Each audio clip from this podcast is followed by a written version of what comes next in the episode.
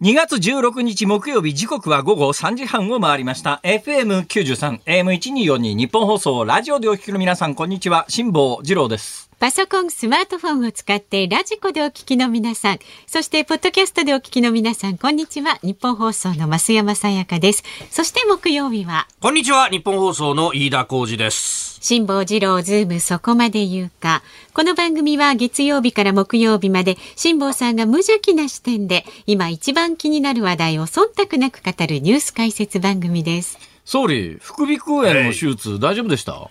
要するに、えしっかりと、しっかりと答弁をするためにえ手術をしたわけでありますが、なかなか腫れが引くには時間がかかるということで。確かにもともと岸田さん就任以降の喋りを聞いてるとちょっと鼻詰まってる感じはしてましたよね、だからこれモノマネするときに若干ね、鼻詰めた方がより似ると思うんだな俺。こうして鼻を詰めた形で、えー今、鼻の穴を塞いでおりますが、どうですか？これで、えー辛坊さん、もうあの、間抜ものすごく間抜けな感じが、あの、加速しておりますけれども。そうですね清水美智子さんが山口萌さんの真似するときみたいな。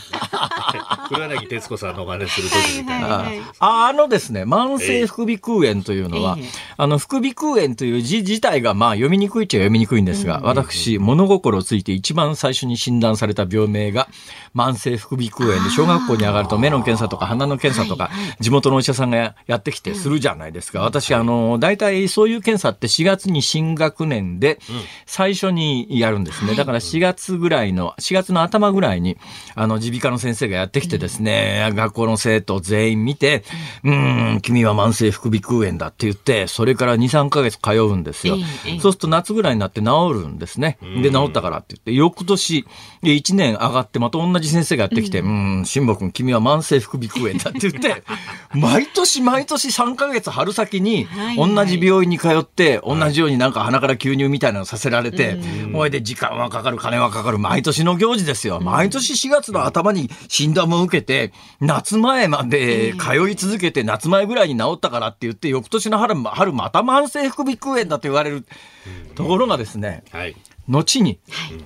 実は花粉症だったということが明らかになって、はいはい。その頃は花粉症という概念がなかったんで、私世の中に先駆けて花粉症になっちゃってたもんですから、うん春先になると必ず、あの、花粉症だと判断されて、お医者さんに慢性副鼻腔炎だって嘘つかれてですよ。誤診をされてですね、無駄な治療をさせられた挙句毎年毎年同じことをやるという。それで、ところがまあ私いろいろその後喘息になったりとか、アレルギー疾患で、まああの、エビカニでアレルギー症で私大学の時にはアナフィラキシーで死にかけるとかですね、いろんなことを経験した上で、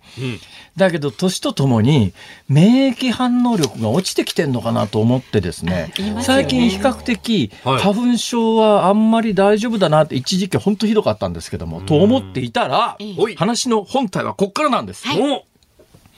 今週月曜から若干体調を崩してる話ははい。何回かお伝えしております。もうね飯田君以外は皆さんご存知だと思いますけれども、あの、とにかくですね、お腹の調子が芳しくなくて、そうそう。えーいろんな原因を今、あの、一つずつですね、原因の食材を冷蔵庫に残し、冷蔵庫等に残してあるんで一個ずつ試しながらですね、どれが原因だったかというのを自分の体で試している今状況で今のところ全部クリアなんで、だから残った食材だいぶ絞られてきましたから、はい。えー来週ぐらいの月曜日に試して、えー当たって出ない、出てこられなくなるという可能性はありますけれども、まあ、その話は置いといて、はい。そんな状況だからかもしれないなとちょっと思ったんですが、え自分で昨日、明らかに花粉症の症状が出始めて、で、花粉症の一番最初の症状って、やっぱ鼻水がみたいなところから発達して、で、それが何日もこう重なっていくと、炎症がひどくなっていって、はい。鼻も詰まってどうにもならなくなっていくとっていう状況に、深みにはまっていくという状況で、昨日、あれだけど昨日猛烈寒かったので、ね。あれ、こんなに寒い時期にまだ花粉は飛んでないだろうと、もしかすると月曜日から体調が悪いから、そのせいで鼻がぐずぐず言ってんのかなと思いながら、花粉症かな、どうかな、どうかな、その上マスクもしてますけど、ええはい。マスクがいかに、えー役に立たないかということもよく分かりましたよ。あんだけ隙間が多かったらね、それは本気の医療用の、あの、なんとかっていうナンバリングのついてるような、完全に密封されて、外からの空気が全然入りませんっていうマスクなら、まあ、かなり役に立つのかもしれませんが、普通のマスクって、間の隙間から空気どんどん出たり入ったりしてますからね。まあいいや、その話は一旦またさらに置置いてですね。いて置くなそれで昨日ずっと一日、花粉症にしては時期が早すぎるし、寒いし、こんなに寒くて花粉が飛んでるはずないよなと思って家に帰ってぼーっとネットニュースを見ていたら、はい。今月の10日から東京都内で花粉が観測され始めていたということが明らかになって。ますよもう飛んでる飛んでる10日に飛び始めて、うん。で昨日は寒かったんだけれども、その直前ちょっと暖かい日が続いた上に、はい。昨ね。日猛烈強い風が吹いたんで、そう。うん。おそらく青、青梅八王子方面の、高尾山とかあっちの方の、きっと杉で大量にこの間からの先週末ぐらいの暖かい時に、はい。うわーっと開花した杉の花が、うん。昨日あたりの寒かったけれども、強風に乗って都内にずわーっと流れ込んできたやつを、私は吸ったんではなかろうかと。はい。おそらくそうじゃないですか。おそらくそうじゃないかと。もう薬手放せません私すでに結構周りも来てるって人います多いですよね。ねあ、そうなんだ。敏感なんですや、で、で、で、でですよ。ででですよ。二人とも何も言わなかったな。ね何なのよでですでででででですよ。ではい話はこっからなんですって。いや、何さっきも言いませんでした？だ何から3分に1回ぐらいそれ言ってますよね。何回こっからがあるんで、いや、あの、霧のいいとこで切り上げていただいたら、そこでやめますので、はい。もういい加減にしろよ。お前の話はいいからそこでやめろと言われればそこでやめるんですが。いやそういうことで、昨日まずネットで確認して、はい。あれ？?2 月の10日ぐらいから東京都内で花粉が観測され始めていて、どうやら昨日の強風で私の住んでるあたりまで大量の花粉が飛んできて、あ、これは花粉症だと。となると、はい薬の出番ですよ。ね、はい薬の出番。もうその時点では夜ですから、今、まあ夜でもあのコンビニで薬の買える時代ではありますけれども、私の家にはですね、ええ薬の大量ストックがありましてですああそうね、ですか調べたらありましたよ、花粉症の薬が。よかったじゃないですか、ええ見事に使用期限が切れておりましてですね。去年のやつ。なんか切れてるものばっかりですね家の中ね缶詰とかもね。あと牛乳とかねありがとうございます。いや、缶詰は、賞味期限の切れてるやつは、基本全部食べ尽くしました。あ、そうでしたか。はい。今私が食べている缶詰は、きおおおむね賞味期限内のものが多いです。全部じゃないんですか。全部ではないですね。まだまだあの、まだありますけれども、まあ缶詰は大丈夫ですよ。薬、薬はどうですか？皆さん警戒されますか、まあ。薬は一応守った方がねね安心ですよ。ねそういや、でそう。も昨日の夜みたいなシチュエーションで、もう寒、寒いし外出たくないじゃないですか。はいで、まあ花粉症の薬だから、まあまあまあ、たとえ効かないにしても、ちょっとや外ですぐ死ぬようなもんでもないし、花粉症の薬の賞味期限、消費期限が切れたやつをつ、使用期限が切れたやつを使ったからといって、死んだという話はあんまり聞かないし、いいだろうと思って、お。ええ飲んでみたら、飲んでみたら。今の花粉症の薬は効きますね。もう目が覚めるほど効きまして。あよかったじゃないです劇的な効き目で。はいはいそれも1日1錠かなんかで今の花粉症の薬はいいやつあるじゃないですか。ありますよね、はい、うんえーそれがですね、この番組の始まる頃頃に、ちょうど自分の中で、あ、切れかけた。それ時間計算して飲んでくださいよえーま、あの、もう、あの、ようやく結論に差し掛かっております。何が言いたいかというと、はいえ今、薬が切れかけた状態でこの番組を始めております。何なんですか？どっかでじゃあくしゃみ、くしゃみが出たりとかするかもしれない。草め？で済めばいいですけれどももしかすると、えー倒れてしまうとかですね、いやいやいや。呼吸が困難になるとか、いやいやいやいろんなことが考えられますから。私、その上ですね、ええ。まあ、先ほどあの、この番組からしかごお聞きになってらっしゃらない、はい。おっしゃらない、いらっしゃらない方はご存知ないと思いますけれども、前の番組のナイツさんの番組の掛け合いの中で申し上げましたけれども、どうやら日本の農業研究所みたいなところがトリュフの国内栽培に成功したというニュースがありましたが、私、トリュフの匂いがわからないんです。で、私ね、トリュフの匂いが昔からわからないなとは思っていたんです。で、イタリアンレストランで高いやつ行くとですね、なんとか黒トリュフだか白トリュフだかわかんないけれども、うんなんかあええのパスタの上に山盛りでその場で削ってくれたりなんかして、素晴らしい香りでしょとかなんか シェフが言いやがるんだけど、はいはい何も感じねえと 思うんだけど、なんかあまりにも押し付けがましくシェフが言うから、素晴らしいですねとか言わなきゃいけないんだけど、どうもおかしいと。うん。トリュフの匂いはしないと。うんもう調べてみたら、どうやらやっぱトリュフの匂いっていうのは独特のもので、トリュフの匂い感じないっていう人がかなりいらっしゃるらしい。ということになると、調理人がいくら頑張って料理しても、はい。要するに匂いの感覚っていうのは個体差が非常に大きいので確かに確かにそうで味というのは大半が味ではなくて匂いで決まるもんなんですよ。完全鼻が詰まってる状況だと何食ったって同じ味だったりなんかするじゃないですか。確かわいそうですね。岸田総理、ええなんか最近はあの手術までは何食っても同じ味だったらしいですね。あまりそこの違いがわからないと。あ与党と野党の違いもよくわかる。そんなことはないですよ。あのいい加減なことを言うとね怒られますよ 本本当に。危ねえ危ねえ、本当に。何をすんだ？まあそんなことでですね。はいえーだから料理人のことは一生懸命、こうしたら美味しいだろうと思って工夫して作るんだけれども、受け入れる側の方にその匂いを感知する能力が個体差結構ばらつきが多いんであるでしょうね。料理人が思ってるような味で客に伝わっているかどうかはわからないわけだし、横並びで客が何人か並んでいって、いや、ここのなんとかうまいんだよっつって同僚を連れてったとしても、はい。その人が感じてる味を隣の人が感じてるかどうかには相当な疑いがあるわけですよ。あ、今なんか急に差し込みの原稿が入ってまいりました。えー。電車の情報をお伝えしてよろしいですか、JR 南武線が津田山駅付近で発生した沿線火災の影響で武蔵溝の口とそれから上りとの間の上下線で現在運転を見合わせています。武蔵溝の口と上りとの間の上下線で現在運転を見合わせています。JR 東日本によりますと運転再開の見込みはまだ分かっていないということですのでそうなんです。ご利用の方はこういう生でね、お伝えしなきゃいけない情報をいち早く入れられるように、私ははいはい、もう本来ならば3分前で切り上げていてもよかった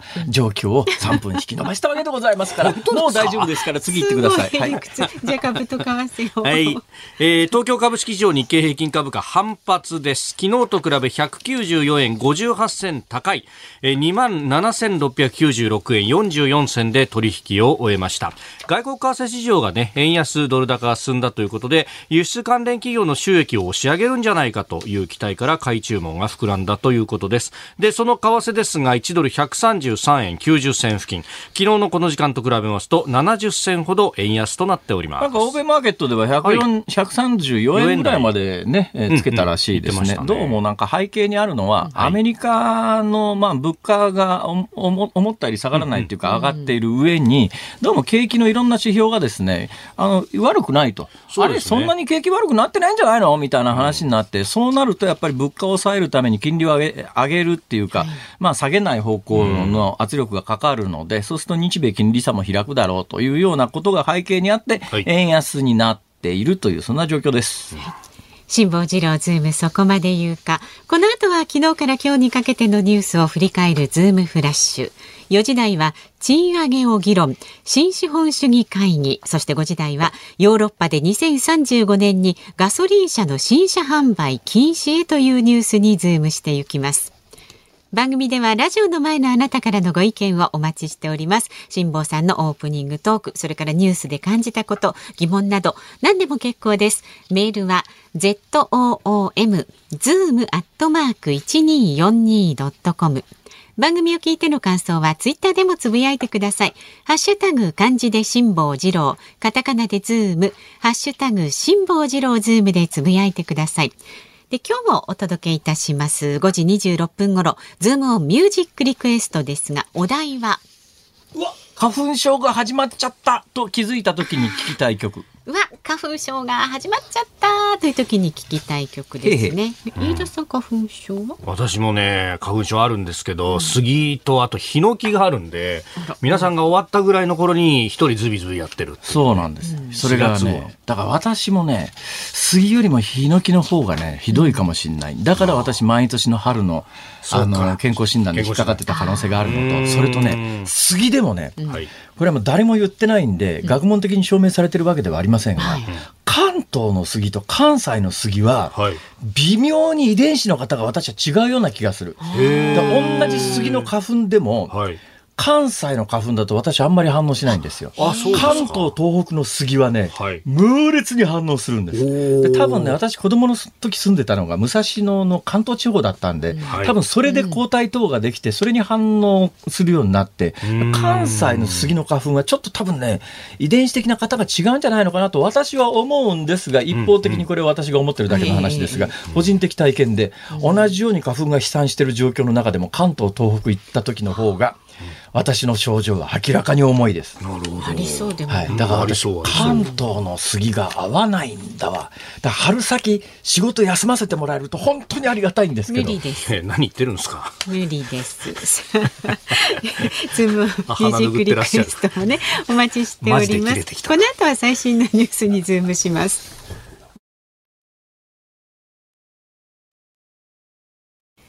日本放送辛坊治郎ズームそこまで言うか。このコーナーでは辛坊さんが独自の視点でニュースを解説します。まずは昨日から今日にかけてのニュースを紹介するズームフラッシュです。トルコ・シリア大地震は現地時間15日発生から10日目を迎えましたトルコのエルドアン大統領は推定220万人が被災地域を離れ避難したと表明しましたウクライナのコルスンスキー駐日大使は昨日共同通信の単独インタビューに応じ5月に広島で開催される G7 先進7カ国首脳会議について要請があればゼレンスキー大統領の広島訪問とサミット参加を検討したいと述べました。外務省の森次官はワシントンでアメリカのシャーマン国務副長官と会談しました。アメリカ国務省の発表によりますと両氏は中国の偵察用気球が日米の上空を飛行したことについて主権と国際法の侵害だとの認識で一致。挑発的な行動だと非難しました。韓国国防省は2022年版の国防白書を公表しました。前回2020年版で隣国という表現にとどめていた日本について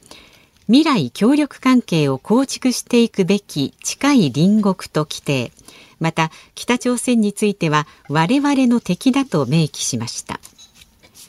世界の外交国防関係者が一堂に会する民間主催のミュンヘン安全保障会議が現地時間17日ドイツのミュンヘンで始まります。欧米のほか中国外交トップの王毅共産党政治局員らおよそ80カ国の外交国防のトップらが集います。ロシアは招待されていません。自民党、公明党、国民民主党の3党は賃上げの実現や子育て支援の具体策を検討する実務者協議の初会合を国会内で開きテーマ別にチームを設け来週から本格的な議論に入る方針を確認しました。自民公明両党は3党協議の枠組みを重視する姿勢を示すことにより2023年度予算案の採決で国民民主の賛成を得たい考えです。アメリカの投資ファンドによるそごう・西武の買収協議で店舗の取得に参加する家電量販店ヨドバシホールディングスへの出店計画案が明らかになりました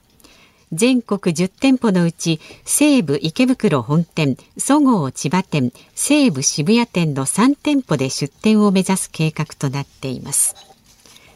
運輸安全委員会は2021年10月に首都圏で最大震度5強を観測した地震で無人運転の新交通システム日暮里舎人ライナーが脱線し乗客が負傷した事故の調査報告書を公表しました。司令員が手動で非常停止の操作をするのではなく自動化していれば脱線が発生した分岐部へ進入する前に列車を止められた可能性があるとしています。はい、えー、やはり今日もですね、はいえーこのニュースのラインナップの一番最後に、ん飯田君忖度ニュースという、まあ一般に呼ばれている、えー鉄道関係のニュースが入っておりますが、はい。えー2021年10月って去年、一昨年ですか。そうですねえー首都圏で最大震度5強を観測した地震で無人運転の新交通システム日暮里・舎人ライナーが脱線し乗客が負傷した事故の調査報告書を公表しました。はい。そんな事故全く覚えてないんだけど。ああ、そうですか。覚えてます？ええあの、あ高れ、架上で、松山さんね覚えてます？脱線したという話あねこれりましたよね。結構長い間ですね、ええ普及しなかったんですよ。これ日暮里舎人ライライナーってどこ走ってんの？日暮里から舎人を走ってます。バカにしてんのか、まあ、正式には見沼台浸水公園 っていうね。ええ全国で聞いてる人いるんだ、この番組 そうは。おっしゃる通りでございます。あの、日暮里行って、で、あの、山手線の駅でありますけど。知ってるよ、日暮里の西にはね、西に。日暮里があるんだよ。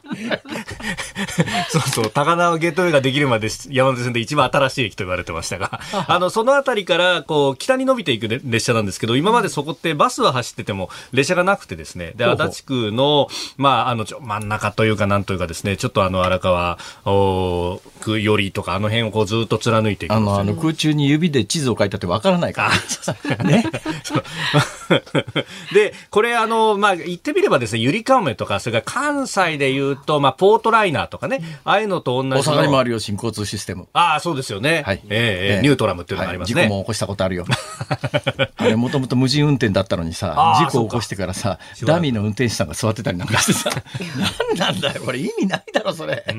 いうようなことも含めて。そうそうそう。で、それで？自動運転だったんですけど、あの、地震が起こると、まあ、あの、緊急地震速報って出るじゃないですか。はいはいで、あの、こうね、初期微動っていうのを感じたときに、ええあの、一斉に警報が鳴って、P 波と S 波の P 波ですね。おっしゃる通りです。はい。会社によっては、それで自動的にあの電源シャットダウンとかして止めちゃうところもあるんで、新幹線とか実はそうなんですが、この新こ東京都のね、えーゆりかもめじゃない、ごめんなさい、えー、トリライナーに関しては、司令部が止めろって言って、スイッチをして止めるっていう形だったんです。自動で止めるようにしといたらいいじゃん。新幹線は自動で止まるんでしょ？そうです。まあ新幹線が自動で止まるのは、やっぱりあの、高速の時速300キロみたいなのはい。で突っ走ってる時に、あの、P 波の後で本震に相当する S 波ってセカンダリーね、あの、はい。ウェーブってやつがやってくると、ええ脱線して大事故になるから、まあ、P 波感知した段階で止めち、とりあえず止めろってうんいう。うんブレーキはかけるっていで、うね多分ね、この日暮里舎人ライナーは、そんなにスピードが出てないので、そんなに急いで止めることもなくて、本当に止める必要がある時だけ人で止めようというシステムになってるってことですな。はい。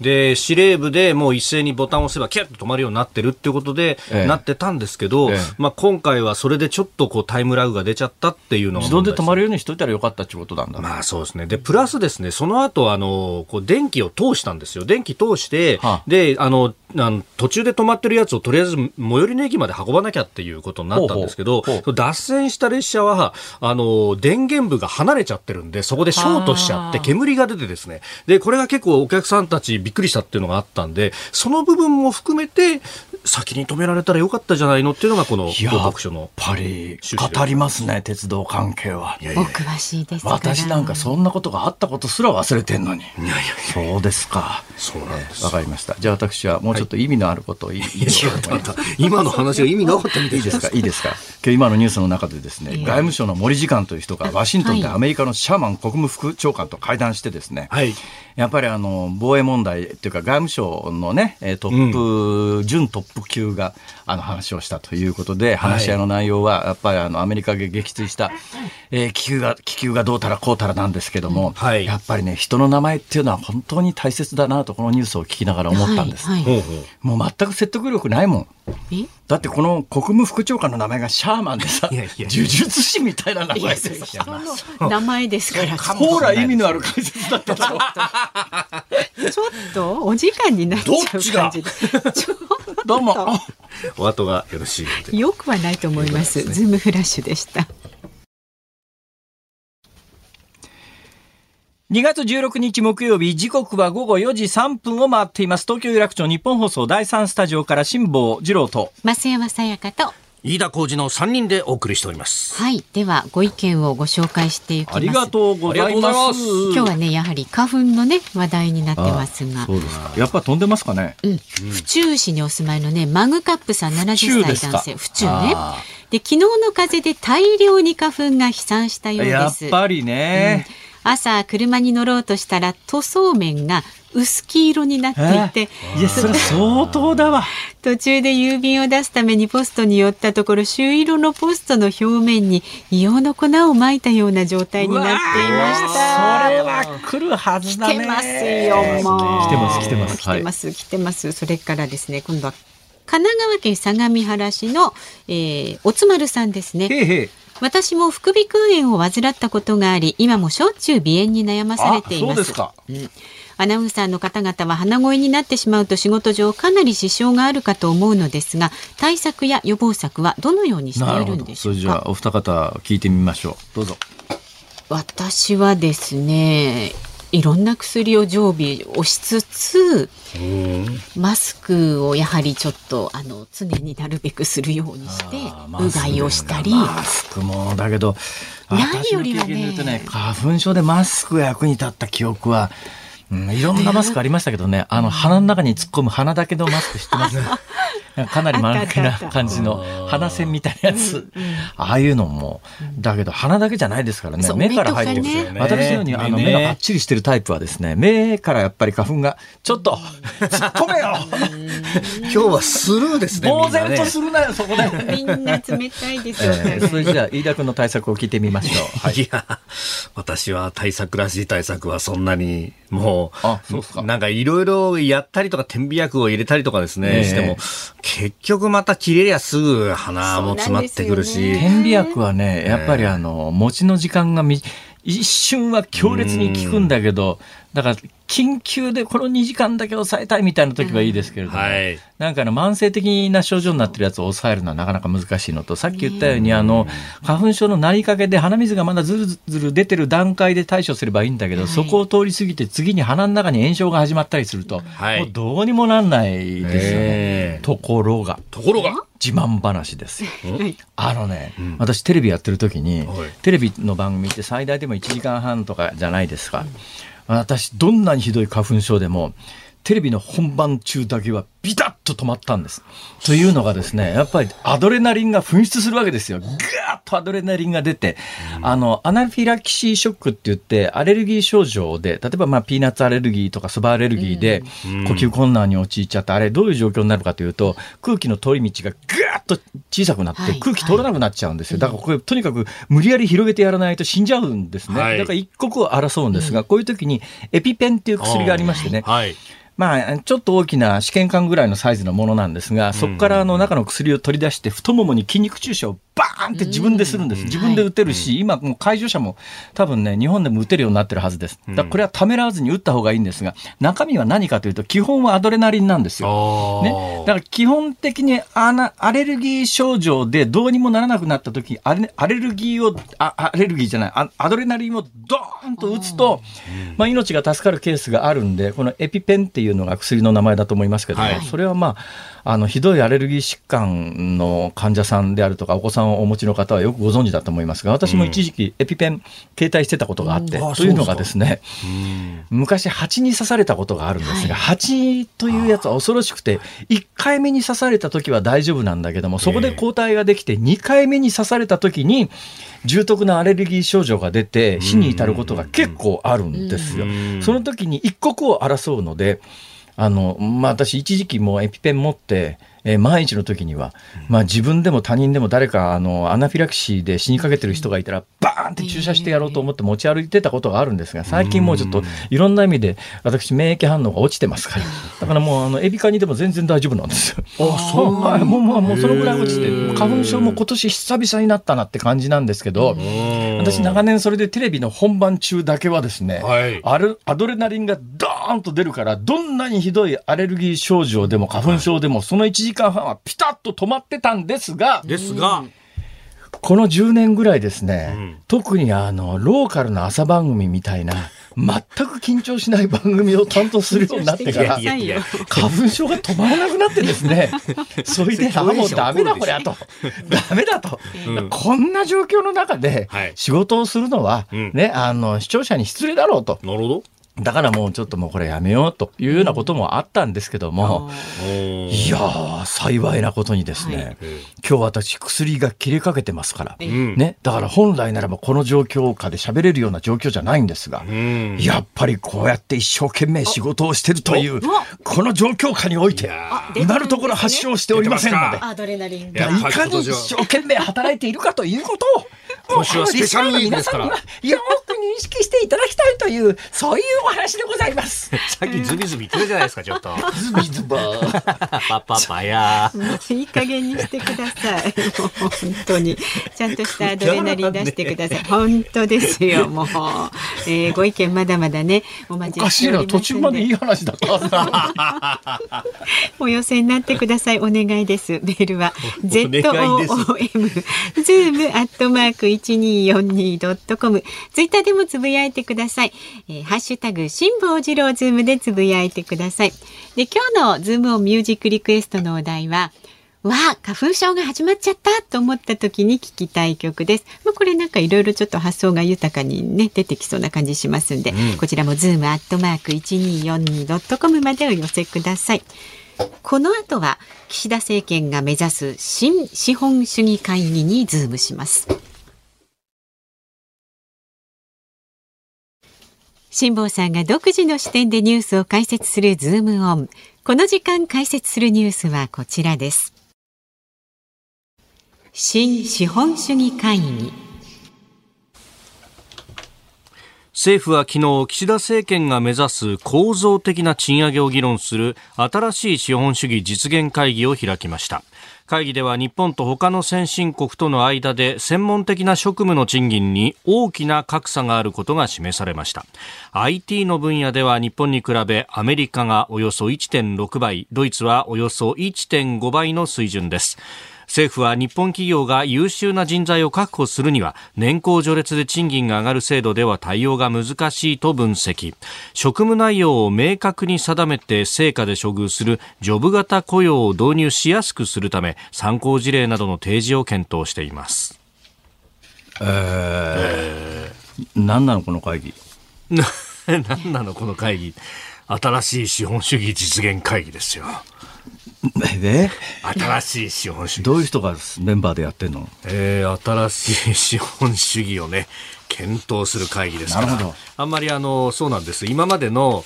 経済に関する会議とさほどですねこうメンバーを見るとまあ変わりはなかった手の手元の資料を漁ってですねメンバーを確認しようと思うんですが多分ね、えー、手元の資料の中にはメンバーはありませんでした。分かってて聞いたんかい。探したって出てきません。いやなんかあのむしろ手元のねパソコン叩いた方がいいと思います。選任される時にその話題になって確かいや新しくねえなみたいな話をした覚えがあったような気がします、ああ新しくない人たちが集まった新しい資本主義実現会議を開いているというのが、えー、今日話題にしている新しい資本主義会議の実態ということですね、飯田君。いやいやいやそれうんと言ったらすごく問題じゃないですか。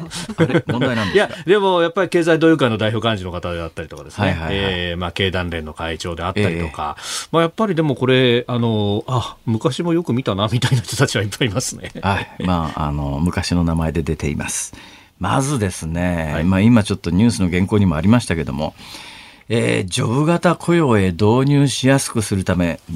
参考事例などの提示を検討しています。ジョブ型雇用っていうのもまたね、まあ、正直私なんかの感覚で言うといつまで言ってんだろうこれっていうもう何十年も前から言われてまして、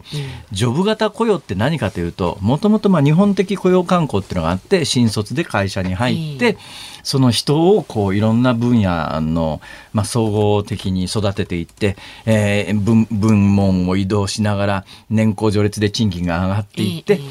まあ、あの昔はやっぱりね定年退職の年齢が例えばまあ55歳まあ、60歳でもいいや60歳だとすると60歳に近づけば近づくほど年齢あの給料も上がっていって最後ドーンと何千万円かの退職金をもらって大会社の場合は。それでまああと年金に移行していってだけどそのバーンともらった退職金に関してはあの金利何パーセントかで回してそこから上がる金利収入を子供の孫のあの小遣いかなんかにくれてやって悠々自適の老後みたいなものがかつての日本型雇用慣行の、えー、いい例の、まあ、大企業における理想像みたいなのでそれが広まっていたんですが、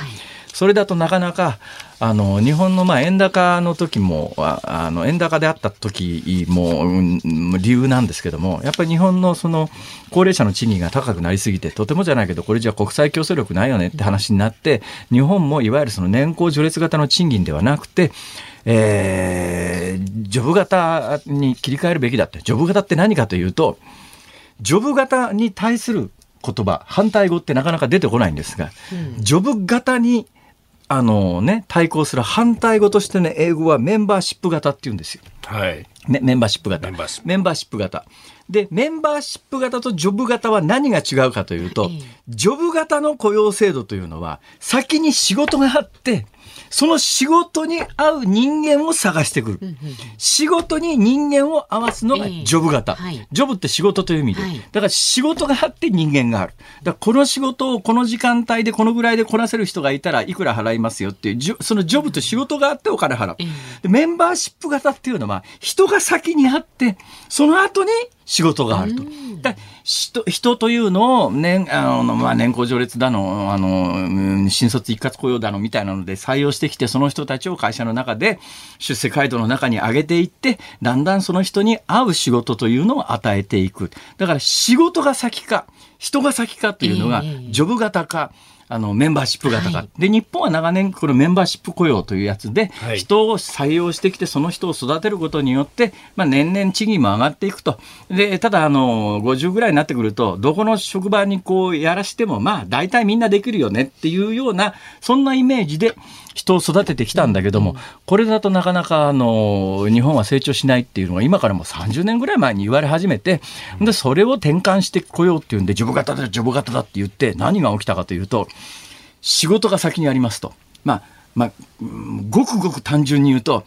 1時間に100個パン作るという仕事があるとします。ええね、1時間パン100個作るという仕事で、いや、1時間で150個作れるっていう人がいて、はいや、片や1時間70個しかできませんと。いうことになったら、150個の人を採用するっしょ、普通。そうですね。ね、そうすると仕事がそこにあってそれに、要するにそこでこの仕事をこのくらいでこなせればこのくらいの賃金っていうことで決めてしまうと、まあ、今目指してるのがそこだって言うんだけど30年前それを目指したわけですよ。そうすると同じ30歳でも昔の年功序列賃金の中で30歳だとまだ安月給だけど大丈夫だよ50歳になったらね。いや40歳になったらもうちゃんと家族も育てねあの支えられるような賃金上げるから今給料安いけど我慢してねっていうのが昔の賃金体系だったんだけど、今はそうじゃなくてこの仕事ができれば30歳でも50歳でも同じだけ仕事ができれば給料は同じ。で、むしろ30歳の方がたくさん仕事ができたら30歳の方の賃金を上げましょうと。で、やっぱ国際的に戦っていくためにはそれができないと、そうしないと今みたいに年功序列でどんどん賃金を上げていくようなことをしていると日本の競争力がどんどん下がるから、まあ、あの、いわゆるメンバーシップ型をやめてジョブ型に変えていこうって30年前に言われて、そのスローガンで いろんな企業がこのジョブ型を導入した結果何が起きたかというと、賃下げの手段に使われたわけですよ。はい。ね。だから今まで50歳になったら50歳なりの待遇を企業はするというのが社会慣習があったから40歳になったらやっぱり子供が育てられるだけの賃金払わなくちゃいけないよねとかこれはちょっとね男女差別につながる話なんで機微な話なんであの言いたいところの趣旨だけをちゃんと理解していただきたいんですが昔の企業はまあ、40歳の男性には、やっぱり家族を支えられるだけの給料を払いましょう、みたいな慣行があったんですが、今、あの、男女雇用機会均等法みたいなものがね、施行されて、はい。それで40歳の男性と女性の賃金を差をつけるということ自体がやっぱ差別だという認識の中で、女性の賃金を上げりゃいいんだけど、そうじゃなくて男性の賃金を下げることの理由に使われたわけですよ。そのおかげで昔なら、あの、新卒で入って40歳になれば、それなりの男性の場合、そこそこ家族を支えられる賃金が払われるっていう状況だったのが、今2つの理由で、男女雇用で、えー本来ならば女性の賃金を上げなきゃいけないのを、男性の賃金を下げる理由にこれが使われ、なおかつジョブ型の導入という名目のもとで、いや、40歳だからって給料高くする理由はないでしょ。だって28歳のこいつの方が仕事ちゃんとするもんって。だったら40歳のお前は28歳のこいつよりも賃金が低くて当然じゃねえかっていう。賃金下げるためのツールに使われて、はいその挙句今の日本ができちゃったわけなんですよ。という本来は反省の上に立ってどうすべきかという方向性に切らなきゃいけないのに、今の現行によると、えー職務内容を明確に定めて成果で処遇するジョブ型雇用を導入しやすくするため参考事例などの提示を検討していますって。おい、いいのかこの方向でと。これもう何十年もやってきて、その結果今があるんじゃないのかっていう反省はないのかと。あんたたちにはと。結局そこで集まってる経営者のね、はい、えー、団体の人たちは、要するに従業員の給料下げて、てめえらの儲けることしか考えてないんじゃないの？とまでは言わないけれども、飯田君そこまで、あの、飯田君は言わないか。誰かが言ったことにして、誰かに責任をつけようと思ったんだけど。いや、でも、だってこれね、並んでる人たち見たらですね、まあ、あの、どっかの大企業のお偉いさんたちばっかりなんですが、ここ20年間を考えたら、そうやってコストを削って削って削って株主に還元してきた人たちがみんな偉くなって、その、あの、成功体験が煮詰まったようなものが出てくるとしたらですね、これが働く人たちが楽になるようなものになるはずがないっていうふうに。それとね、あの、あ一世代前の発想だなと思うのは、はい、今の原稿にもありましたけど、えー、会議では、新しい資本主義実現会議、会議では、日本と他の他の先進国との間で専門的な職務の賃金に大きな格差があることが示されましたと。いまだに他の先進国と比べて専門的な職種の賃金に大きな差が、あのさ、もう他の先進国と比べて専門的な職じゃなくても、もう他の先進国と比べて、ファーストフードの売り子さんでも賃金倍違うんだよ。あの、比べるべきはそこかと。はい、いや、本当は比べなきゃいけないのは、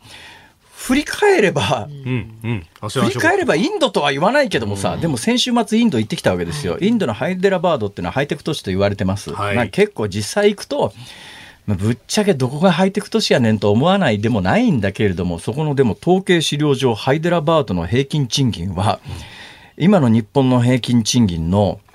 まあ、何割か少ないんだけども、私のイメージで言うと、インドの平均賃金って、日本の平均賃金から言うと、ゼロが1つか2つ少ないよねっていうのが私のイメージだったんだけど、うん、もうそんな時代じゃ全然ないです。うん、インドで、インドの、まあ、インド全体じゃないですよ。だけど、ハイデラバードみたいな先進地域は、振り返ればインドだからね。うんシンガポールや香港ははるか先の方行っちゃってて、韓国と台湾にも、これは統計によるし、為替のレートにもよるんだけれども、うん、まあ、あの、資料によったらもう追い抜かれてるっていう資料もあるくらいな状況の中で、他の先進国と比べて専門的な職務との、職務の賃金に大きな格差があるって、いや、そこじゃないでしょ、視点はと。うん、そもそもの視点が間違ってないかと。比較する対象も間違ってないかと。で、挙句の果てこの30年間、今の日本を作ってきちゃった、ね、あの、新卒で入って、で、新卒で入ってきた人たちがやっぱり定年退職まであの、居続けるという雇用慣行は、そう簡単には変わらないわけですよ。で、現状においてもやっぱりそういう状況の中で、この10年間、やっぱり低成長で、ゾンビ企業で全く給料を上げられないようなところに勤めていても、そう簡単に転職できないから、だから、あの、景気が良くて儲かってて、経営者の意識が高くて給料を上げますっていうところの賃金はどんどん上がっていくけども、そうでなくて、そもそも自分の勤めているところに賃上げの体力がないようなところにいる人たちは、どうしようもない。じゃあ他に、あの、今テレビなんか見ると盛んに転職の CM バンバン流れてるけれども、はい、じゃあその転職の CM に乗っかって転職をした時に果たして今よりもいい雇用があるかどうかっていうのが欧米みたいにまあ、あの欧米はやっぱりねそのジョブ型が賃下げの手段でなくてのジョブ型が行われてるから、ある程度のあのスキルのある人はどのぐらいの賃金で採用されるかっていうのが目算計算できるわけですよ。そうすると転職するに際しても自分はこれだけの実力があると。そうするとまああの転職市場を見渡した時にああそこの会社行くとこのぐらいの給料もらえるなっていうことが見えるけれども、うん、日本じゃそれは見えないわけで。下手に会社辞めた時に、まあ、いわゆる非正規雇用の罠みたいなところに陥らないかという恐怖もあるし、そう簡単に転職もできない状況下で、この未だにジョブ型雇用を導入しやすくとかって、何を言ってんだこいつらはと。まあ、これ本来だったら論点として、それこそ賃上げを本当にやってほしいんだったら、日本の働く人たちの7割ぐらいは中小企業に勤めていて、中小企業はね、あの大企業からの支払い等々があんまり上がってこないんで、コストばっかりかかってって言って、なかなか賃上げもできないんで、そこなんとかするとかね、そういうことが、議論になってもいいんですけれども、まあね、出てらっしゃる方は大企業の社長さんたちが集まってるんで、あんまりそういうことは言いたくないんでしょうさあ、えー、それでは、ここでえー、満を持して、岸田総理に登場いただきましょう。えー、新しい資本主義、岸田政権の一丁目一番地ですから、ぜひとも、成功させたい。えーこの委員の皆さんには、ぜひしっかりと、しっかりと検討をいただきたいと考えてい。つまでそんなことを言ってるんだと、ここは一番ですね、こういうことを言い続けてる人に、やっぱり天柱を食らわせなきゃいけないので、もぐろ福蔵さんどうぞ。どう 雑。振りも雑。いや受けも雑。本当だよ。もうちょっと本気でもぐろ福蔵さんやってくんないとね、今時間が中途半端なんだよ。次のネタに行くと時間が足りなくなるんで、僕はもぐろ福蔵で後で30秒つなごうと思ったんだから、それではもう一遍やります。もぐろ福蔵さん登場です。私の名はモグロ福蔵人呼んで笑うセールスマン。ただのセールスマンではございません。私の取り扱う商品は心人間の心でございますどーん どうだ？こんな感じでそんな感じで大丈夫です。はい。よかったですえあよかった、よかった。よくないよこれで終わってもえ？まあまあ、そんなことでね。はい。えーええ岸田総理、ありがとうございました。えいどうもありがとうございました ズームオンでした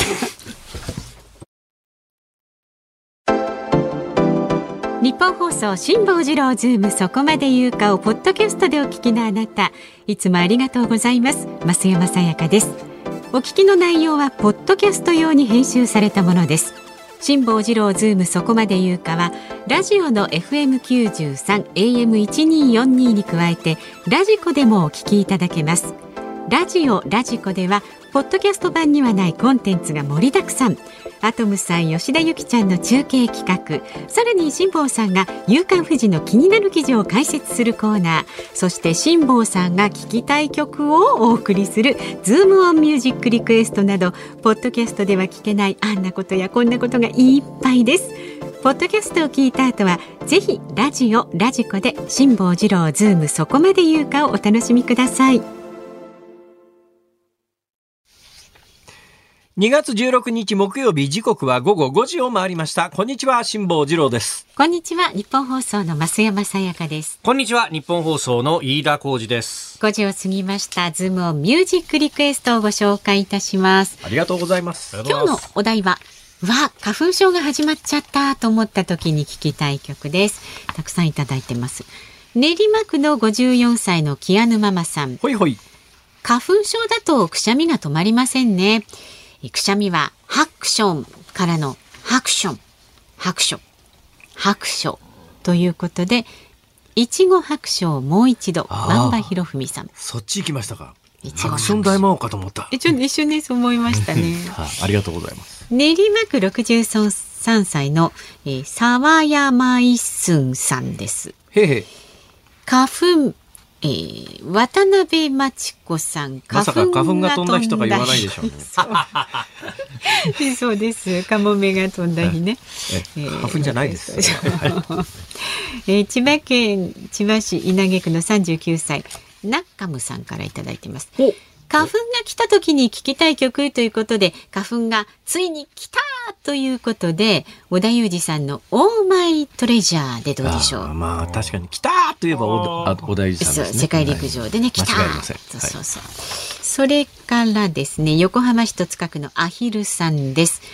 いつも、えー帰宅中にラジコで拝聴しておりますとありがとうございます。え、恐縮です。え先ほど辛坊さんが花粉が多摩方面から風に乗って飛んできたとおっしゃっていましたので、はいは春の強い風イコール春一番として、ええキャンディーズの春一番をリクエストします。あ、綺麗に来ましたね。ね、もうちょっとするとよく春一番というには昨日の風は冷たすぎましたけどね。ね まだね。はい67歳男性兵庫県三田市のあかんつなかんリズム感さんほうほう。今日のお題花粉症が始まった時に聴きたい曲についてサディスティックミカバンドのタイムマシーンにお願いをお願いします なんで？花粉症なんかなかったジュラ紀の世界に行けるわだからああ、そういう歌詞なの？へこれ歌詞ではないえ。かなそうそうですか。はい。まあ、ジュラ紀、ジュラ紀、でも、ジュラ紀、ん？恐竜に食われちゃうよ。あーまた違った心配がねはい。杉並区の鳥好き X 世代さんでごです。50歳男性の方、はい。ここは直球で人とようさんの花水木で お願いします。辛い症状が 100年続きませんように。いや、本当におっしゃる通りでございます。はい。ズームオンミュージックリクエスト。お。一青窈、ハナミズキ。ストレートにね、はい。では今日のエンディング5時26分ぐらいにお届けいたします番組ではラジオの前のあなたからのご意見24時間お待ちしておりますので、まあ、お手すきのねなんか気が向いた時にメール送ってください。辛坊さんへの質問もお待ちしております。メールは zoom zoom アットマーク 1242.com です。あなたからのご意見をお待ちしております。辛坊さんが独自の視点でニュースを解説するズームオン。今日最後に特集するニュースはこちらです。ヨーロッパの議会で採択。2035年にガソリン車の新車販売禁止。EU ヨーロッパ連合の欧州議会は14日2035年にガソリン車などの新車販売を事実上禁止にする法案を採択しました。今後 EU 各国の正式承認を経て法制化されます。それにしても、ほい。飯田くんとか、はい。増山さんとか、はい。車の印象が非常に薄いんですけど、もしかして運転免許はお持ちですか？免許は持ってます私も免許は持ってますが、運転はできません。え？あ、ペーパード、ペーパードライバーってやつですか？めちゃくちゃペーパードライバーです。ああ、なるほどね。うんみたいな人と車の話してもしょうがないのかな。飯田くんは？まああのレンタカー借りて運転したりとか旅行の時とかねあ、家に車ない？ないですあの実家はありますけどははい。東京在住の人ってやっぱり車がなくても生活できちゃったりなんかするわけですか？ああまあ確かに買い物とかの自転車で行くって感じですよね。ああ、はい。そうなんだよね。だからね、東京都内、それもあの、非常に地価の高い23区の中の、この間あの、マンションの70平米の平均価格が9800万円で中古で売買されてるというようなことがニュースになった、中央区をはじめとする6つの区みたいなところに住んでいると、別に車いらないかなっていう話になっちゃうし、で、なおかつ、そういうところって、タワーマンションみたいなところに住んでると、タワーマンションの駐車場に電源設備がないと電気自動車っていうのは現実的ではない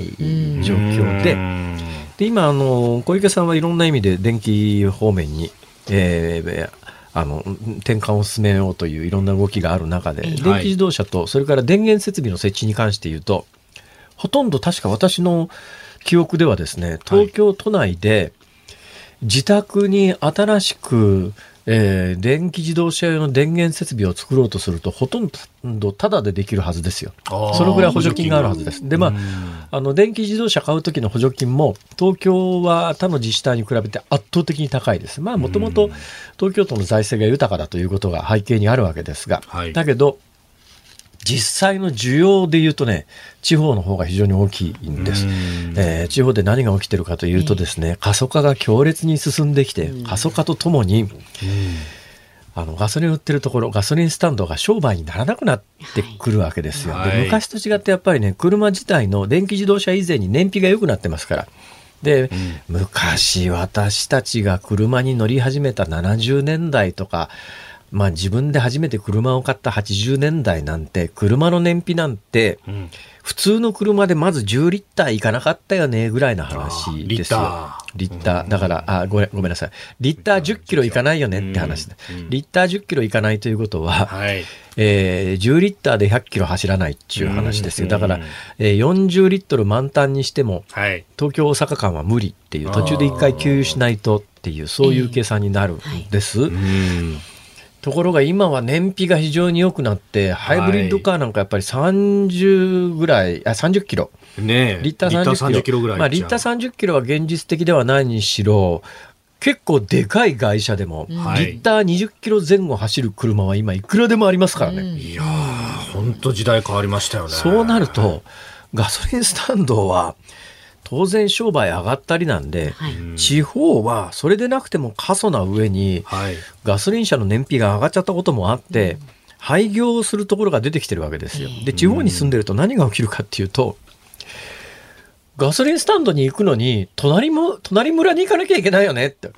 片道40キロ、まあ40キロは極端ですが、まあでも往復40キロなんてのは現実的に結構聞く話で、はい。ね、まあいくら燃費が良くなったとはいえ、ガソリン入れに行くだけで往復40キロで、何十分も何時間もかけて行くのはちょっといくらなんでも合理的ではないなという時に電気自動車だと、家庭のコンセントで充電でできますから。はい。そういう需要があるんです。で、そもそも地方に住んでて軽自動車非常に多いですよね。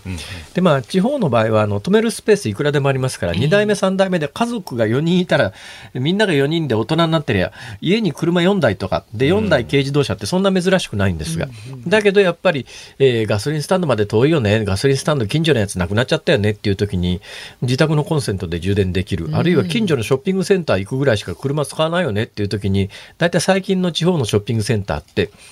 ただの充電器置いてあったりなんかするわけですよ。まあ、あれいつまでもただだとは思わないですけどね、今台数が少ないからただなだけでね。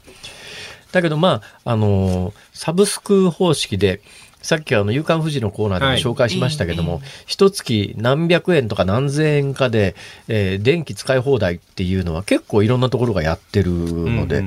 えーかなりの頻度で車毎日通勤あるいは買い物に使うよという皆さんにとっては、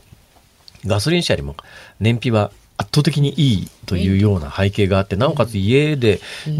充電できるということになら需要が増えて、それがあって去年、あの、日産自動車と三菱自動車が、まあ、同じ車なんだけれども、はい。えー名前が違うのと、若干のデザインは違うんですが、でまあ、軽自動車規格の電気自動車を発売したところ、これが爆発的に売れたりなんかして、需要は相当ある。だけど、やっぱり日本では、まあヨーロッパなんかではね、国によったら、新車販売台数の半分以上が電気自動車というもう時代です。で、多くの先進国でも大体20%から、韓国でも10%ぐらい。まあ、大体2桁いってるんですが、日本だけで1%とか2%とかそんなんです。で、なんで日本でそんなに普及しないかというと、一番最初に話戻るんですけど、充電するところがないんですよ。で、この充電設備を作ってこなかったっていうのは、まあ、日本の経産省と、それからまあ、その判断を後押しした日本の大自動車メーカーの責任だと思うんですが、もう充電インフラが全く整ってないんで、だってね、ひどい話で、最近条件が緩和されましたけど、一昔前まで、まあ、充電するのにどこの場所がいいかなと思えば、今までガソリンスタンドで給油してますから、あ、ガソリンスタンドってなんかスペースも大きいし、隅っこの方であの洗車スペースみたいなところで充電器設置しといてくれりゃ、簡単に充電できるよねって誰でも考えそうなもんなんですけど、数年前までですね、ガソリンスタンドにあの電気自動車用の充電システムを作ることは禁止になってたんですよ。これがガソリンと高圧の電気と一緒にすると危ないからっていう今規制緩和されておけるようになりましたけど、いや、それ、その規制いるって話で。いや別にあの、電気自動車用のチャージャーとガソリンスタンドが同じ場所にあったら危険っていう発想はどうなのよっていう。だ電気自動車用にあの大きな変電設備みたいなもので一定以上のボルテージ。で、これから何があの求められてくるかというと、あまりあのイメージされてないと思いますけど、家庭の100ボルトでも充電できますと。ところがそれとは別に専用の高圧充電器みたいなやつがありますっていうと、同じ量を充電する時間が全然違うんですよ。はい。簡単に例えて言うならば、ここに40リットルのポリタンクがあるとします。ここに40リットルの水を入れるに際して、直径1センチのパイプで入れるのと、はい。直径20センチのパイプで入れるのとだと、はい。直径20センチなら一瞬でドンと入りますけど、直径1センチだと延々何時間もかかる。要するに家庭用の電源だとそういう状況になるんだけれども、高圧充電器というのはその太いパイプみたいなもんだから、ドーンと短時間に充電ができるんですが、そういうボルテージの高い充電器を置こうとすると、日本は法規制でがんじがらめになって一定以上のボルテージだと、それ設置しちゃダメっていう場所が山ほどあってですね。普通の国なら、まあ、その辺でいくらでももう一瞬でチャージできるよっていうシステムが続々整いつつあるから普及し始めてるのに、日本はその充電設備が、あの、いろんな法規制で設置すらできないっていう。ふっと気がついたら、日本のガソリン車ってどこも買ってくれるとこなくなっちゃってるよ、日本国内以外はっていう時代が来ないとも限らないんで、今こそ政治とお役所がね、少年を、あの、決めてね、あの、未来に向けて準備しなきゃいけないのに、日本政府の対応は恐ろしく遅いなというのが私の実感です。はい、ズームオンでした。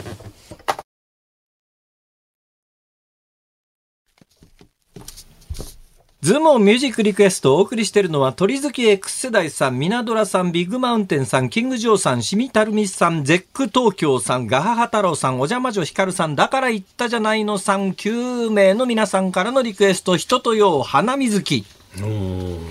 はい。花水木。花水木。いやーあのね、えー、20代後半で、はい。なんか会社の金使って入った英語学校っていうのがあってですね、ほうほうそこで一番最初に教えてもらったのが、花水木、英語で言うとなんだっていう。花水木。えーなんで？花水木。知らないでしょ。わかんないですね。まあ、あの、犬の木って言って、ドッグウッドって言うんですよ。へもうそれだけの話なんですけども、なんかそれだけ鮮明に覚えてるんです。花水木、英語ではドッグウッドって言うんだ。ドッだ。グウッドって全然イメージ違うよな。違いますね。なんで犬の木なんだろうとか思いながら、いまだにその理由はわからないんですがでも勉強になりましたね。最後の最後になって。そうですね、はい。えー受験には多分出ないと思います。かはいおードッグウッド。ええあのそれと言っときますけど、時々嘘つきますから、一応確認した方がいいですね。えはいえ記憶がね。えーお聞きの日本放送、明日の朝6時からは、はい、えー、OK 工事アップ、増税少子化ウクライナ工事ダブルコメンテーターウィーク、明日が最終日でございます。えー、コメンテーター、筑波大学教授の東野敦子さんと、青山学院大学客員教授でジャーナリスト、峰村健二さん。えー、ロシアによるウクライナ侵略まもなく1年となります。そして中国の例の気球についての分析などなど